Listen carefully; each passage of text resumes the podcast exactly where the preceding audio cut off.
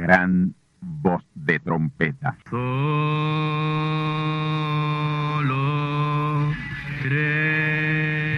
Saludos amigos y hermanos radioyentes. Están ustedes en sintonía con la audición radial Gran Voz de Trompeta, con el mensaje final de Dios al mundo, a la iglesia y a su pueblo escogido. Esta es la voz de Dios, proclamando el mensaje del Evangelio del Reino, o Evangelio eterno, a todos los que moran en la tierra, en el cumplimiento de Apocalipsis capítulo 14 y verso 6. Este es un mensaje de alerta y de apercibimiento ante los eventos proféticos del fin del mundo que ya han comenzado. No es que viene el fin del mundo, es que ya comenzó. Y en esta audición radial ustedes se mantendrán bien informados y apercibidos sobre cómo asegurar la salvación y la vida eterna, que es lo importante ante tales eventos. A continuación, ustedes escucharán no un mensaje doctrinal ni dogmático, sino la pura palabra de Dios, probada con las escrituras, la verdad como la verdad es, pues conoceréis la verdad y la verdad os libertará.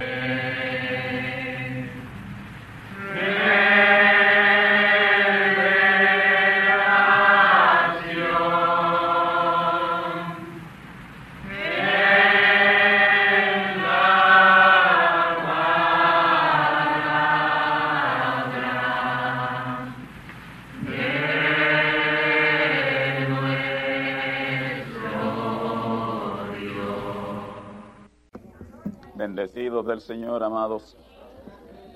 Vamos a abrir nuestras Biblias en el capítulo número 11 de Apocalipsis. Apocalipsis capítulo número 11. Vamos a leer ahí de los versos 13 adelante. Dice la palabra de Dios así. Y en aquella hora fue hecho un gran temblor de tierra, y la décima parte de la ciudad cayó, y fueron muertos en el temblor de tierra un número de siete mil hombres. Y los demás fueron espantados y dieron gloria a Dios del cielo. El segundo ay es pasado. He aquí el tercer ay. Vendrá presto. Y el séptimo ángel tocó la trompeta y fueron hechas grandes voces en el cielo que decían, los reinos del mundo han venido a ser los reinos de nuestro Señor y de su Cristo. Y reinará para siempre jamás. Y los veinticuatro ancianos que estaban sentados delante de Dios en sus sillas se postraron sobre sus rostros y adoraron a Dios, diciendo, te damos gracias, Señor Dios Todopoderoso, que eres y que eras y que has de venir, porque has tomado tu grande potencia y has reinado. Querido Padre, Señor amado, Dios Todopoderoso, Creador de los cielos y la tierra, Dios omnipotente, Aquí estamos tus hijos, aquí está tu pueblo, la manada pequeña. Y estamos aquí, Señor, porque sabemos que tú en esta mañana nos habrás de partir el pan. Estamos aquí, Señor, porque estamos seguros que aquí tú nos traes tu palabra. Estamos aquí porque sabemos que, Señor, no se perderá tiempo. Se aprovechará el tiempo en la enseñanza de tu palabra. Señor, en este momento yo te pido tu bendición sobre este pueblo y tu unción sobre este tu siervo.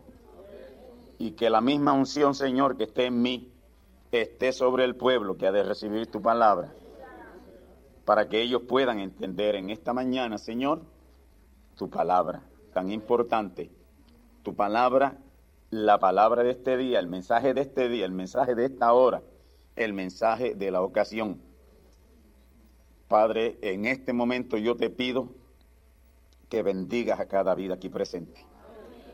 Que nos ayudes a entender tu palabra. Necesitamos tu auxilio, necesitamos tu ayuda. Sabemos, Señor, que ya esta es la tercera etapa de la palabra y estas profundidades únicamente las podemos entender con la mente tuya. Danos tu mente, Señor. Pon tu mente en nosotros para que podamos entender y recibir esta palabra. Quita cansancio, quita sueño, quita cualquier anomalía física que sea impedimento para recibir tu palabra, para recibir tu enseñanza, Señor. Sitúanos en una posición óptima para recibir tu palabra. Señor, permítenos tener nuestras antenas paradas y a la expectativa de tu palabra, porque siempre que tú estás presente, cosas grandes acontecen y cosas grandes son reveladas. Por lo tanto, Señor, aquí estamos. En este momento te pedimos tu bendición. Y sobre todo, Padre, en este momento, danos la unción. Dame la unción para predicarla y dale la unción al pueblo para recibirla. Toma autoridad, potestad y dominio sobre todo poder maligno. Pongo bajo las plantas de mis pies todo poder maligno, todo poder del diablo. Y Padre, en mi espíritu tomo control y autoridad sobre todo espíritu. Que todo espíritu, Señor, en este momento esté bajo mi espíritu, bajo el control, bajo la autoridad y bajo el dominio de mi espíritu. Te lo pedimos en el nombre que es sobre todo nombre, en el nombre nuevo y eterno del Todopoderoso Señor. Amén. Pueden sentarse, hermanos. En esta ocasión ya estamos en el capítulo número 21 de la enseñanza apocalíptica que estamos trayendo. Ya este es el capítulo número 21. Y quiero que estén muy atentos porque tengo unas cosas bien importantes que serán traídas, que serán dichas en esta mañana. Y yo estoy seguro que nos van a hacer de mucho bien. Amén. Al final de este mensaje tengo algo que decirles que sobre nuestro viaje al yunque, espero que no se me olvide. todo plan y propósito de Dios se desarrolla en tres, siete sellos. Quiero pausadamente explicar esto. No tengo prisa. Quiero explicar esto lo mejor que yo pueda. Todo plan y propósito de Dios, o el gran plan y propósito de Dios, se desarrolla, se desarrolla en tres, siete sellos. Espero que me, entiendan bien. Tres, siete sellos. Son siete sellos, siete sellos y siete sellos. Que serían entonces 21 sellos. Todo el plan y el propósito de Dios está sellado con 21 sellos. 21 sellos. Amén. Y por lo tanto está manifiesto en tres pirámides. Tres pirámides. Y esas tres pirámides, cada pirámide tiene siete mensajeros terrenales, hombres, hombres. La Biblia le llama ángeles, pero sabemos que la palabra ángel quiere decir mensajero. Ángeles, mensajeros. Los otros, los otros ángeles, que la gente los pintan con alitas, esos sencillamente están en el mundo y en el universo para servicio a los herederos de salud. Los ángeles no son otra cosa que nuestros sirvientes. Ningún ángel está sobre usted. Usted es superior a cualquier ángel. La caída de Lucero vino, ¿por qué? Porque quería ser igual y ese era el más grande. Ese era el más grande. Lucero, quien hoy conocemos como diablo y Satanás, era el ángel más grande. Era coigual con Dios. Y la palabra coigual quiere decir casi igual. Es decir, que el único ángel que era casi igual a Dios era Lucero. Algunos le llaman Luzbel. La Biblia le llama en Ezequiel capítulo 28, Isaías capítulo 14, querubín cubridor. Y ese era el más grande. Y era el más que se acercaba a Dios. Pero no era como Dios, era casi igual a Dios. Pero los hijos de Dios venimos de Él y somos parte de Dios. Nosotros somos moléculas teofánicas. Y como moléculas teofánicas estuvimos siempre en Dios. Pero nos desprendió de Él para manifestarnos en la tierra. Estoy hablando de los hijos de Dios porque aquí hay unos hijos que no son de Dios en este mundo, que viene de otra simiente. Porque hay dos simientes en la tierra, una no puede ser salva aunque lo procure. Pero los hijos de Dios que vienen de Dios, que son buena simiente, a través de Seth, primero Adán, venimos de Adán, todos venimos de Adán, porque Seth fue hijo de Adán. Abel no dejó simiente porque lo mataron antes de dejar simiente. Pero Dios levantó a Adán otra simiente que fue Seth. Adán, Seth y de Seth venimos nosotros porque en Seth es que se comienza a llamar su descendencia del nombre de Dios. Y eso quiere decir hijos de Dios. Pero hay otra simiente que es la simiente del diablo. Aunque ustedes no puedan entender esto, el diablo tiene simiente en la tierra. Y mucha. Y religiosos. Religiosos hasta la médula. Pero no pueden ser salvos. No pueden ser salvos porque Jesús no murió por ellos en el Calvario, ni llevó sus pecados en el Getsemaní tampoco, ni se hizo maldición en la cruz por ellos tampoco. Esos están a la deriva, esos no pueden ser salvos. Dele gracias a Dios que usted, si usted está aquí en esta mañana, si usted está aquí en esta mañana, y no en un sistema denominacional por allá que no cree la palabra, que cree lo que ellos deciden creer. Pero la Biblia dice que debemos creer y seguir a Dios con toda palabra que sale de su boca. Y fíjese, el texto debía decir con toda palabra que sale de las bocas de Dios.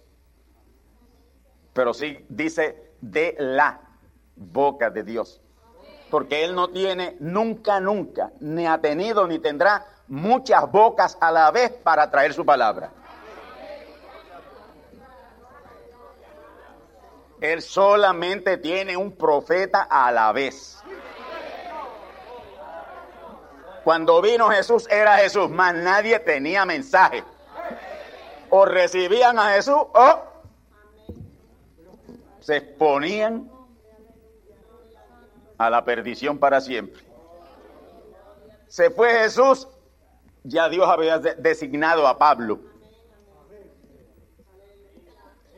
Pero, y Pablo tenía la voz cantante, y a Pablo tenían que consultar los demás apóstoles.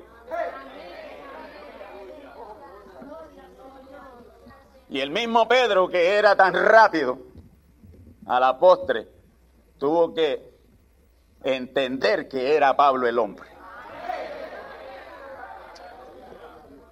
Cuando estaba Jesús era Jesús, después dejó a Pablo, después siguieron esos mensajeros de las siete edades de la iglesia, ellos tenían el mensaje. Dios siempre designa hombres, pero no todos, no bonches, no concilios, no juntas, un hombre. Un hombre en cada tiempo. Un hombre en cada tiempo. Y él designó 17 importantes hombres. Que aunque son 21 sellos, no son 21 hombres. Aunque son 21 sellos, son 17 hombres. Y sabrán ahorita por qué no son 21 hombres, porque deben ser 21 hombres. Si son 21 sellos, deben ser 21 hombres. Ahora, ¿por qué 21 hombres, solo 17 sellos? Y estén bien atentos, paren las antenas, porque están pasando cosas aquí mismo en Puerto Rico, que nos están pasando sobre las cabezas, nos están echando viento sobre las narices y no nos damos cuenta. Bendito el nombre del Señor. Así que son 21 sellos, 17 hombres escogidos de Dios, super hombres, super hombres. Amén. Y todos, todos ellos, a la categoría del Señor Jesús. Amén. Todos ellos a la categoría del Señor Jesús. Oh, gloria a Dios para siempre.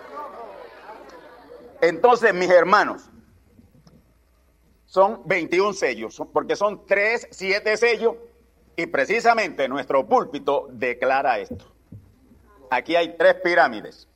Esta es una pirámide, esta es otra pirámide y esta pirámide del centro. ¿Por qué? Porque aquí está el mensaje, aquí está el mensaje. Todo el mensaje de Dios está aquí simbolizado. Todo. Desde Abraham, que fue al primero que él evangelizó. Y lo dice la Biblia. Él no comenzó con Adán, ni comenzó con Seth, ni comenzó con, con Noé. No, no, él comenzó con Abraham. Dios comienza con Abraham a definir todo. Hubieron unos hombres antes de Abraham, pero él comienza a definir clara y patentemente su plan y propósito con Abraham. Lo llamó cuando se llamaba Abraham, un hombre de seis letras, cinco letras. Abraham, cinco letras. Lo llamó y le apareció y le dijo, sal de aquí, vete de aquí. Él vivía en Caldea, Babilonia, allá en Ur de los Caldeos, muy cerca por ahí de lo que le llaman hoy Kuwait. Por ahí vivía él, cerca del río Éufrates, casi por ahí por la desembocadura del río Éufrates, en el Golfo. Y él lo llama, le aparece, lo visita en la casa y le dice, vete, sal de aquí, Sal de tu tierra y de tu parentela. Vete de esta tierra y vete solo. Nada más te puede llevar a Sara porque ella es parte tuya. Porque Sara eres tú y tú eres Sara.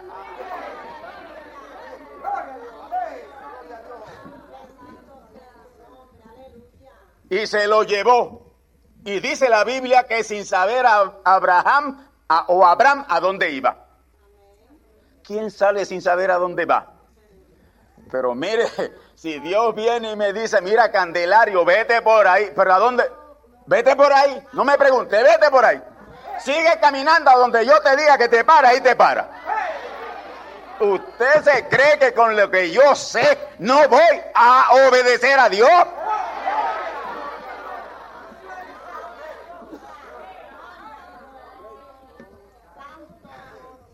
En eso yo me parezco a Abraham. Abraham cogió sus motetes, pero el único error que cometió fue que se llevó al pai. Y se llevó un sobrino y a su familia. Que todo el tiempo lo que le fueron fueron terribles problemas. Dios se lo dijo, te vas solo, sal de tu tierra y de tu parentela. Y él a quien solo se debió llevar fue a Sara. Pero después que lo saca, Después que lo saca y lo tiene ya donde lo quiere tener, aparece y le cambia el nombre. Porque con el nombre Abraham de cinco letras no podía desempeñar la labor que Dios quería que desempeñara. Porque todo palo no sirve para yugo. Decía papá. Y todo nombre no sirve para un propósito de Dios. ¿Usted se cree que Dios puede hacer algo grande hoy con un Ricky? ¿Qué quiere decir rata? No, no, los nombres tienen que tener significado bueno de Dios, si no Dios los cambia. Le cambió el de Pablo y Pablo era Saulo. Saulo, nombre Saulo, y Dios se lo cambió porque con Saulo no podía hacer lo que Dios había preordenado con él hacer. A Cefa, que era el nombre de Pedro, Cefas, con Cefa no podía ser apóstol. Dios le dijo, te llamarás Pedro. Con Pedro, que quiere decir piedra, podía ser apóstol. Y así sucesivamente. Hermanos, los nombres son predestinados. Y si en algo deben tener cuidado los padres cuando le nace un hijo es qué nombre le van a poner. Por lo menos hasta el día presente nadie le ha puesto Judas a ninguno.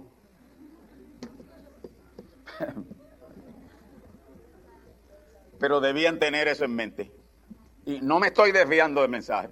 Es Dios quien me está haciendo coger por estos recubecos. Porque Él es el que tiene que hablarnos a nosotros en esta mañana. Entonces, regresando atrás, estas tres pirámides de mensajeros, cada una tiene siete mensajeros. Sin embargo, son 17 hombres. ¿Y cómo podemos explicar eso? Esta pirámide tiene siete mensajeros, esta pirámide tiene siete mensajeros y esta pirámide tiene siete mensajeros. Debían ser 21, pero son más que 17. Amén. Pero eso lo vamos a explicar ya y estén bien atentos, porque estos son los crucigramas de Dios.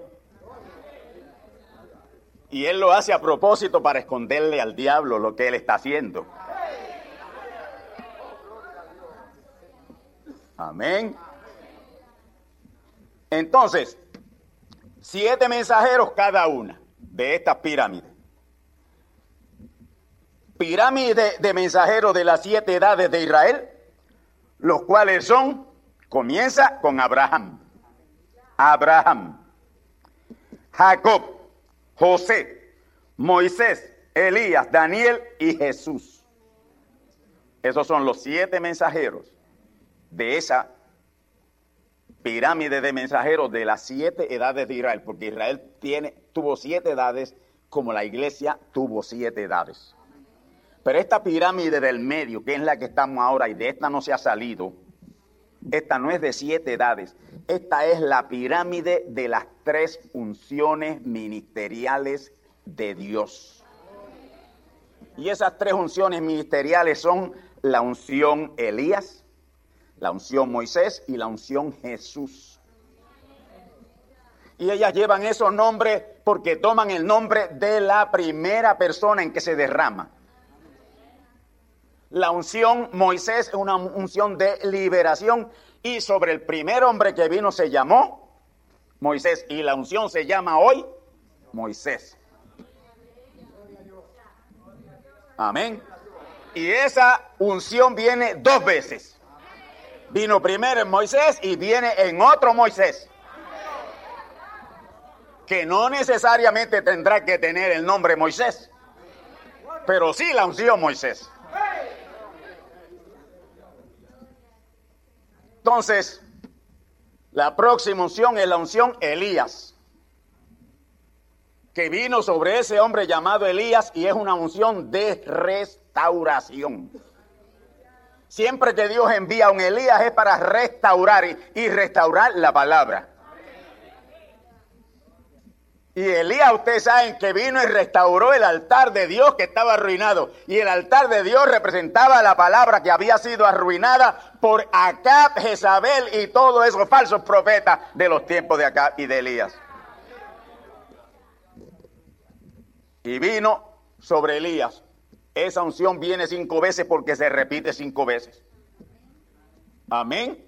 Se repite cinco veces y la repetición es Elías, Eliseo, Juan el Bautista, amén, Branham y, el quinto, no se lo puedo decir, pero que el mundo lo va a saber ya mismo cuando sea la hora de saberlo.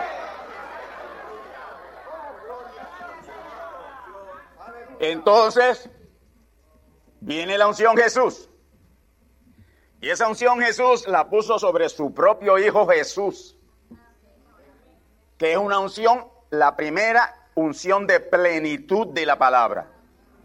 Jesús fue el primer hombre en quien Dios puso la plenitud de la palabra. En otras palabras, se hizo carne en él. Fue en el primer hombre que Dios se hizo carne. Y siempre que esa unción viene es Dios haciéndose carne en el individuo que toma. Amén. Y esa unción Jesús solo viene tres veces. Vino en Jesús, el original, Jesús de Nazaret. Vino en Branham, el Jesús de Kentucky, Estados Unidos de América.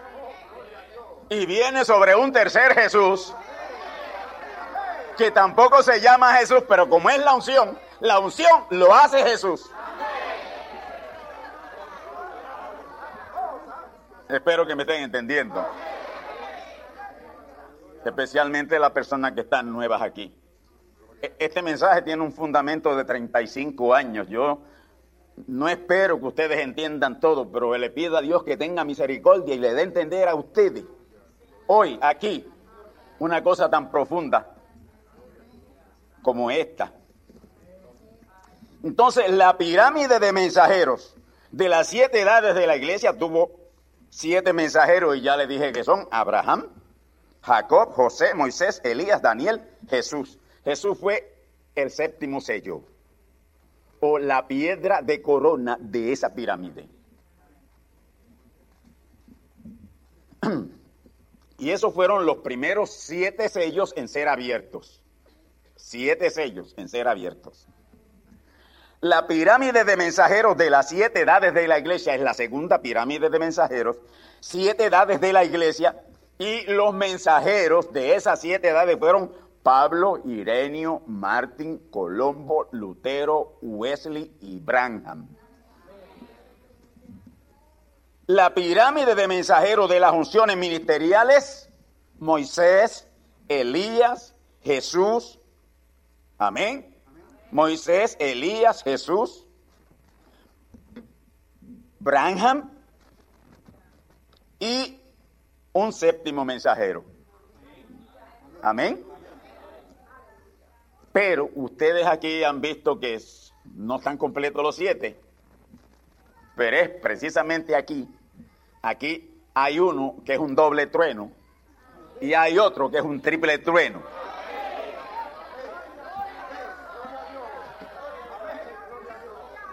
el, trueno es la voz de Dios cuando el sello abre. En Jesús, en Branham, él puso dos unciones. La unción Elías y la unción Jesús. En el último pone las tres. Él es Elías, él es Moisés y es Jesús. Y ese es el misterio. misterio. ¿Por qué? 21 sellos, solo 17 mensajeros. ¿Están entendiéndome?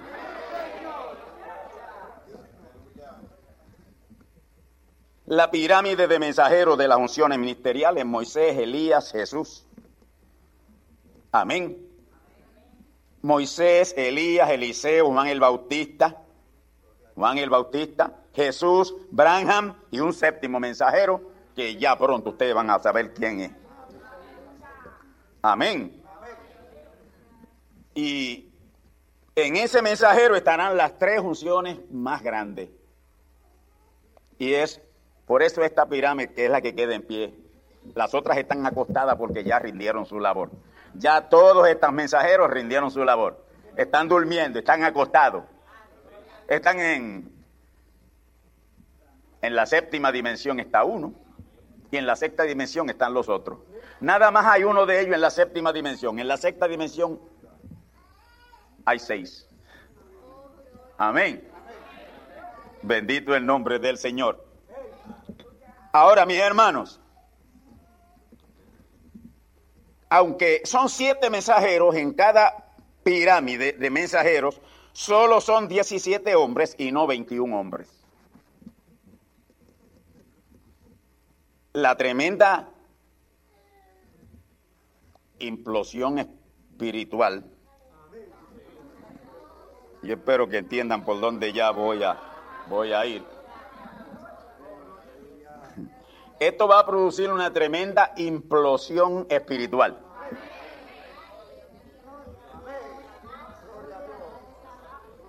¿Cuántos edificios fueron implotados a las nueve de la mañana de hoy? Estoy haciendo esa palabra porque, perdóname, yo lo que tengo un séptimo grado de escuela. Pero quiero hacerme, después que me haga entender. El hermano Brand tenía la misma escuela mía, séptimo grado también. Jesús no tenía ninguno.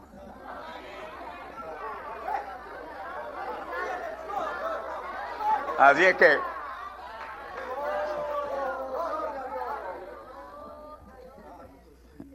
Gloria a Dios.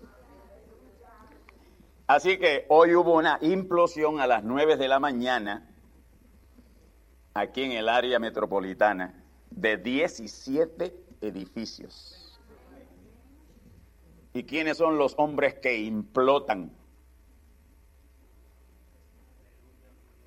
y que traen la implosión más grande.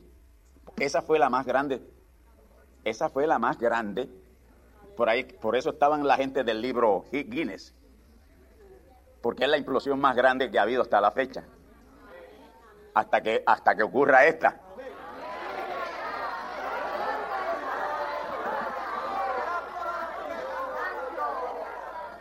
Y yo espero, hermanos, que ustedes entiendan cómo es que Dios permite las cosas en lo natural primero, señalando que está muy cerca en lo espiritual.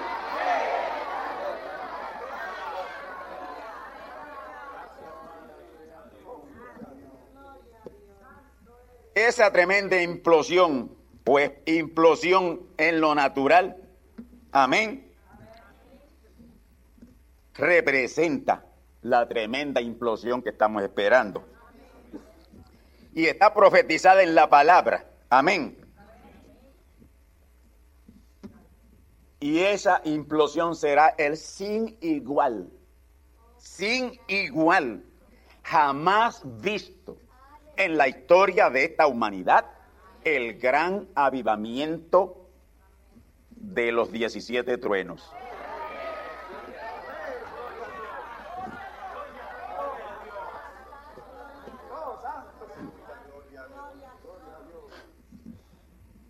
Son 21 truenos, aunque los que truenan son 17 mensajeros. Son 21 truenos, aunque solamente truenan 17 mensajeros. Porque uno de ellos truena dos veces y el otro truena tres veces. Uno de ellos es un doble trueno y el otro de ellos es un triple trueno. El último es un triple trueno. Gloria al nombre del Señor. Por lo tanto, Voy a dejar esto aquí porque esta es una introducción que quiero darle o he querido darle para comenzar ya con el mensaje que les anuncié. Pero me queda algo para el final, me queda algo de esto, pero no lo puedo dar ahora. Tengo que dejarlo para el final, porque donde cae es en el final del mensaje.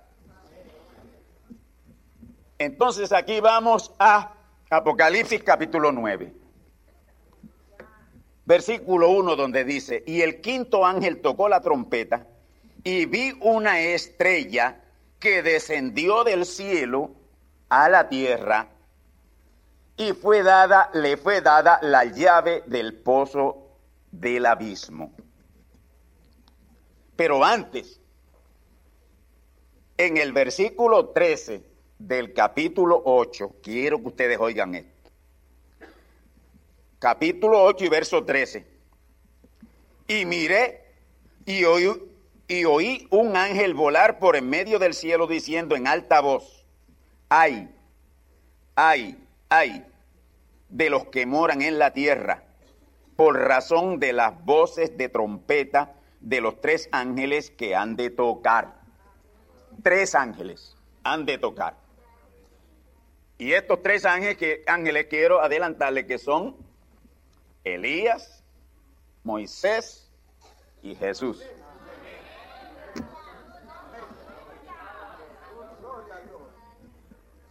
En el transcurso del mensaje, como este es bien profundo, y esto hay que tener mente de Dios para recibirlo, pues le estaré explicando, tratando de hacerlo lo más sencillo que se pueda hacer. Y cuando son anunciados estos tres ayes, estos tres ayes serán la catástrofe, la hecatombe que le viene al mundo ya mismo. Tres ayes. Cuando una persona le duele, dice, ¡ay! Por ahí viene, por ahí viene. Bendito el nombre del Señor. Ahora, ¿qué sucede cuando el quinto ángel toca la trompeta? Cae o desciende una estrella del cielo en la tierra y le es dada la llave del pozo del abismo. Y el pozo del abismo es lo que conocemos hoy en verdadero conocimiento bíblico, la quinta dimensión. En un conocimiento pobre de la Biblia, infierno. Porque ya el infierno no existe. Pero para los cristianos existe, para los denominacionales que están reunidos hoy en diferentes denominaciones, ellos siguen hablando de infierno. Era infierno antes del Señor Jesús morir. Existió el infierno y viene de dentro. Y el infierno era en el corazón de la tierra. Y Dios, ¿qué dice la escritura? Que lo hizo para el diablo y sus ángeles. No fue hecho para nosotros. Ese infierno no fue hecho para nosotros, para ningún hijo de Dios, para el diablo y sus ángeles. Y ellos tuvieron un tiempo ahí presos, pero cogieron pon cuando el Señor Jesús murió. Mire qué cosa. Porque cuando Él fue al infierno, trajo cautiva la cautividad. Aquello era un cautiverio, el infierno era un cautiverio. Ahora, habrían dos lugares.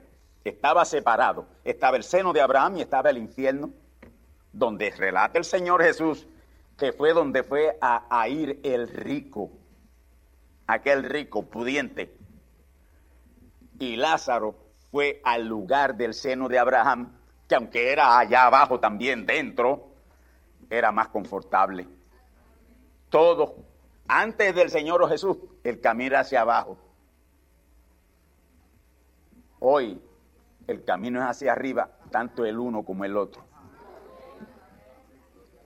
Los que mueren hoy en Cristo van a el paraíso o quinta dimensión, que se llama quinta eh, sexta dimensión o paraíso. Los que mueren en Cristo van a la sexta dimensión o paraíso que es un planeta, que es un lugar tangible como este aquí. Allí no ha puesto su pata el diablo. Aquello está perfectamente su condición original. Y allí hay árboles, y allí hay frutas, y allí hay ríos, y allí hay vegetación, y allí hay de todo. Pero ¿cómo? La primera vez que yo oigo eso, va a seguir oyendo muchas cosas por primera vez si sigue visitándonos. Ah, pero si la iglesia, ¿por qué la iglesia no enseña eso? Porque no lo sabe. Porque no lo sabe. Yo, no le puedo enseñar álgebra a ustedes, yo no la sé. ¿Cómo le voy a enseñar álgebra? Pero conozco la palabra de ellos, sí, yo se lo puedo enseñar. Amén. La iglesia desconoce eso, porque ellos han tomado mucho tiempo para otras cosas, o casi todo el tiempo para otras cosas, menos para profundizar en esa palabra bendita de Dios. Bendito el nombre del Señor. Y cuando el Señor Jesús murió, dice la Biblia que descendió ¿dónde? Al infierno. Y llevó cautiva qué? La cautividad. Pero primero, eran dos lugares, recuerde, eran dos lugares que habían allá abajo. Jesús descendió al infierno, al lugar malo y allí estuvo tres días y tres noches, 72 horas. Y como hemos dicho muchas veces, y repito hoy, sí hubo un purgatorio, pero por solo tres días. Ya no lo hay. El purgatorio fue Jesús mismo quien purgó en el infierno nuestros pecados. Pero de allí se levantó sueltos los dolores de la muerte. Y pasó al paraíso, al lugar el seno de Abraham y también se trajo los que reposaban allí, creyentes de la palabra. Los espíritus de gente, que son espíritus inmundos, cogieron para la quinta dimensión y ahí siguen. Los demonios para la quinta dimensión y ahí siguen, que es el espacio. La quinta dimensión está en el espacio. Y está a 12 pies de la tierra. A 12 pies de la tierra está esa dimensión. Aquí no, aquí esto tiene un poquito más, pero Dios no va a permitir que bajen de la, de la lona esa.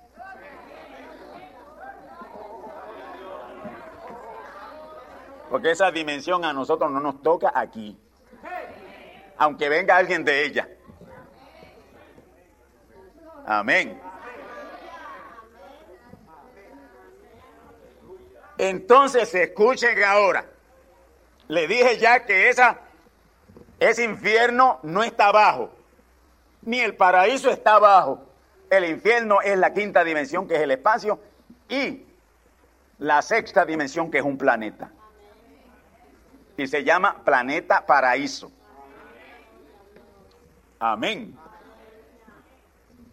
Pero llega un momento, viene un momento tan y tan terrible sobre los habitantes de la tierra que el pozo del abismo, o sea, la quinta dimensión en pleno, será abierto el pozo del abismo. Y todos los demonios y todos los espíritus de los maleantes que han muerto estarán sobre la tierra y ustedes saben que esos casos ya están aconteciendo. Ya eso está sucediendo. Los muertos le están apareciendo a la gente. Porque Dios lo está permitiendo. Pero no, pero que después que se muere ya no se sabe nada y Dios no va a permitir eso. Es mejor que escudriñe mejor la palabra. El profeta mensajero dijo que eso acontecería en el tiempo final. Pero por más demonios y espíritus inmundos que haya, ni uno solo tocará al verdadero pueblo de Dios que cree su palabra.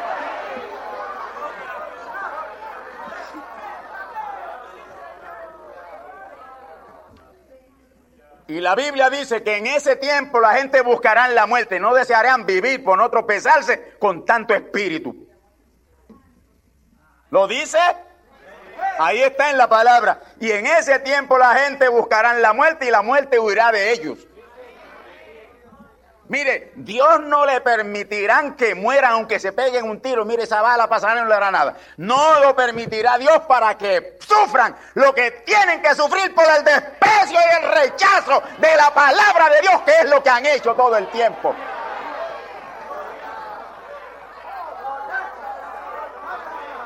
La gente va a respetar a Dios.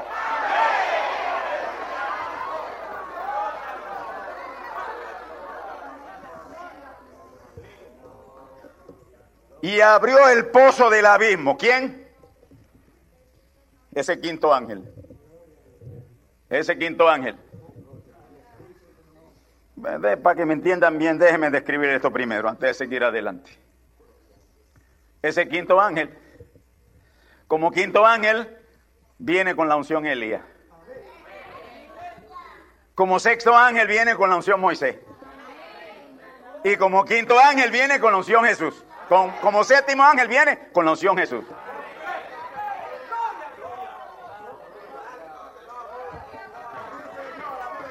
Tenía que quitarte esta pared de aquí porque no puedes ir adelante si no la quito. Por eso me vi obligado a decirle esto, que yo sé que es difícil que lo puedan entender, pero créalo, por favor. Créalo, por favor. Que un ángel hará de tres ángeles.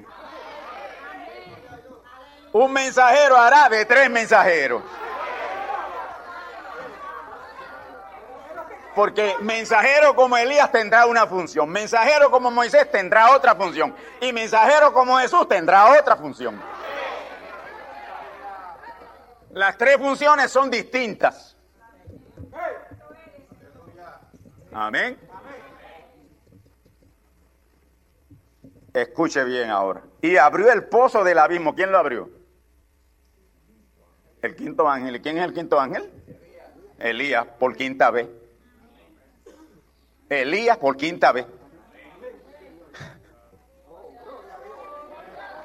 Esfuércense en ustedes que por primera vez me están escuchando aquí en saber quién es ese mensajero como Elías, quién es ese mensajero como Moisés y quién es ese mensajero como Jesús. Porque Elías viene cinco veces, Moisés viene dos veces y Jesús viene tres veces.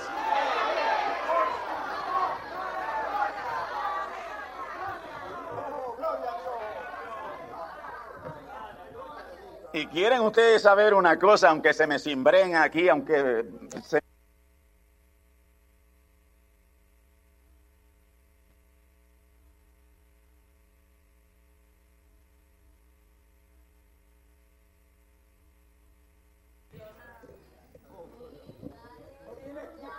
la noticia que tengo que darle al final está por ahí. Calma, repósense. que ustedes van a salir de aquí hoy sabiendo que no queda tiempo, no queda nada, no se puede perder ni un segundo ya más.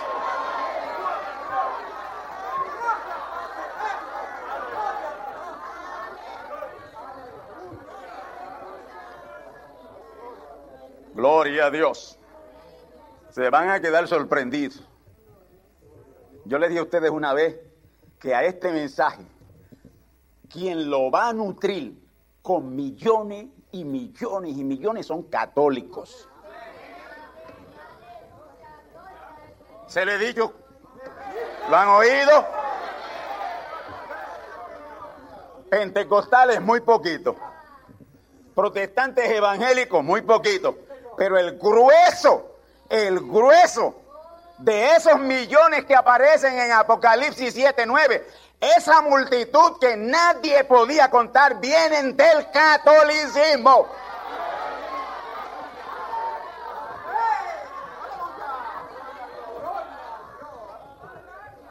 Y al final cuando le dé la noticia van a saber por qué.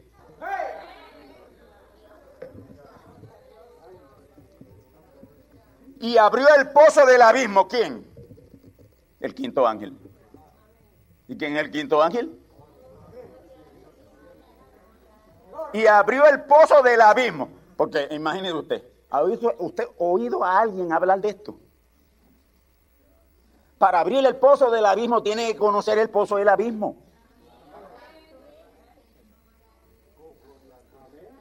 ¿Cómo usted va a abrir un pozo de abismo si ni siquiera sabe lo que es el abismo? Dice que hay que tener un conocimiento. Y por supuesto esperar por el tiempo de Dios cuando Él diga, ábrelo. ¿Qué oyeron ustedes que leyó el hermano aquí en él mientras estaba dirigiendo aquí? Moisés, yo no voy a hacer, yo no voy a crear la mosca, la vas a crear tú.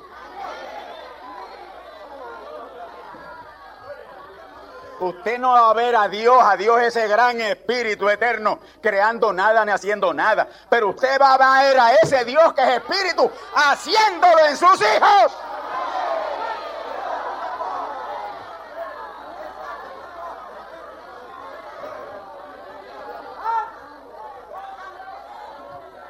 Frente al mar rojo, Moisés se detuvo, el mar está tendido el ejército de Faraón detrás de él. Y Moisés ahora está impacientado. ¿Qué hago? ¿Qué hago? ¿Qué hago?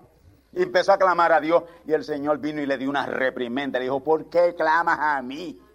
¿Por qué clamas a mí?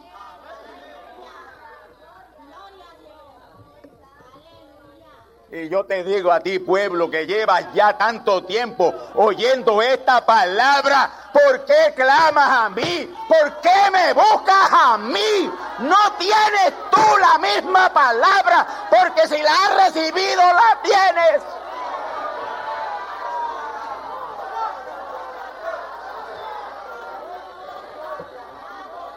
Cuando usted le dé un dolor de cabeza o se enferme o le pase algo a un hijo suyo, no piense en mí.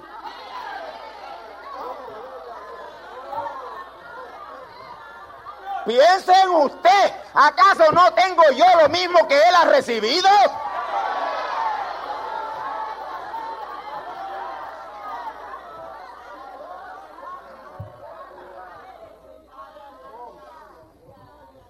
Oh, gloria al Señor.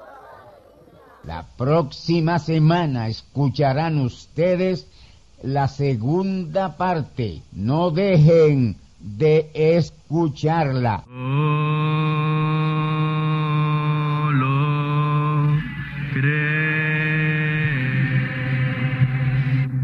Y ahora hemos llegado al momento de liberación por la palabra hablada. No por oración. No oramos por enfermos. Hablamos la palabra. Jesús nunca oró por un enfermo. Él dijo la palabra. Él habló la palabra. Y la palabra fue enviada. Y curó los enfermos. Resucitó los muertos. Limpió los leprosos. Abrió ojos a ciegos. Oídos a sordos. Desató lenguas a mudos. Y la buena noticia hoy es que Él es el mismo antier, ayer y hoy. Lo que Él hizo antier y ayer por otros, lo puede hacer hoy por ti. Tened la fe de Dios. Al que cree, todo es posible. Cree solamente y te será hecho. Enfermedad maligna enfermedades producidas por demonios, virus, bacterias y gérmenes, os echo fuera y os maldigo con maldición de muerte y proclamo liberación sobre todo oprimido del diablo, que llene los requisitos para ser liberado. Enfermedad te declaro fuera de existencia y pido la sanidad de los enfermos y la liberación de los oprimidos. En el nombre del Hijo de Abraham, el Todopoderoso Señor. Amén. Amén. La palabra ha sido dicha. La palabra ha sido hablada.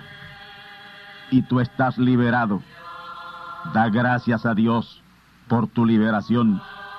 Y ve y cuéntale a otros lo que Dios ha hecho por ti.